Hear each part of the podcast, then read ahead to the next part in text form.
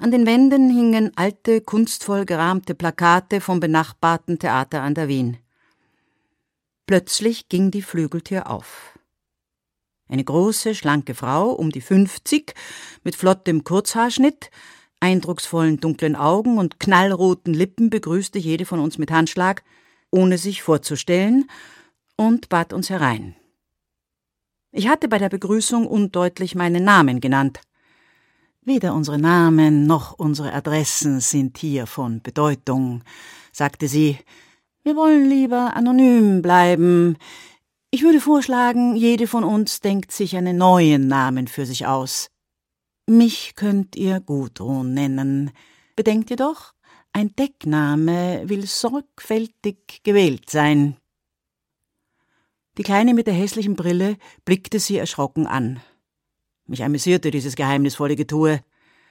Allerdings behagte mir der Gedanke nicht, mich mit diesen drei fremden Frauen duzen zu müssen. Ich blieb kurz in der Tür stehen und sah mich um. Ich war von der funktionellen und gemütlichen Gestaltung des Raumes beeindruckt. An den in zartem Gelb gestrichenen Wänden hing farblich dazu passende abstrakte Malerei. Gesund aussehende Topfpflanzen, Bücherregale und ein kleiner dunkelroter Kachelofen ergänzten das geschmackvolle Interieur. Die Tür zu einem zweiten Raum stand einen Spalt offen. Bevor Gudrun sie schloss, erhaschte ich einen Blick auf einen modernen gläsernen Schreibtisch und eine große Pinnwand voller Zeitungsausschnitte. Nehmt bitte Platz. Da wir zu viert sind, können wir es uns in der Sitzecke gemütlich machen, sagte sie. Ich setzte mich als Erste, wählte ein Fauteuil. Darf ich? fragte ich sogleich und fischte Zigaretten und Zünder aus meiner Handtasche. Die anderen beiden nahmen auf der Couch Platz. Gudrun setzte sich mir gegenüber in den zweiten Fauteuil. Habt ihr euch schon für einen neuen Namen entschieden? fragte sie lächelnd.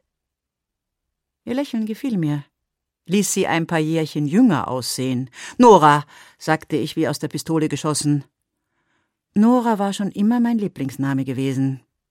Hätte ich eine Tochter gehabt, hätte ich sie sicher Nora genannt.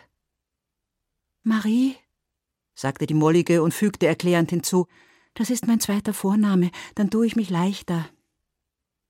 Mein Mann sagt Mausi zu mir, flüsterte die Jüngste in der Runde und schneuzte sich lautstark in ein blütenweißes Stofftaschentuch.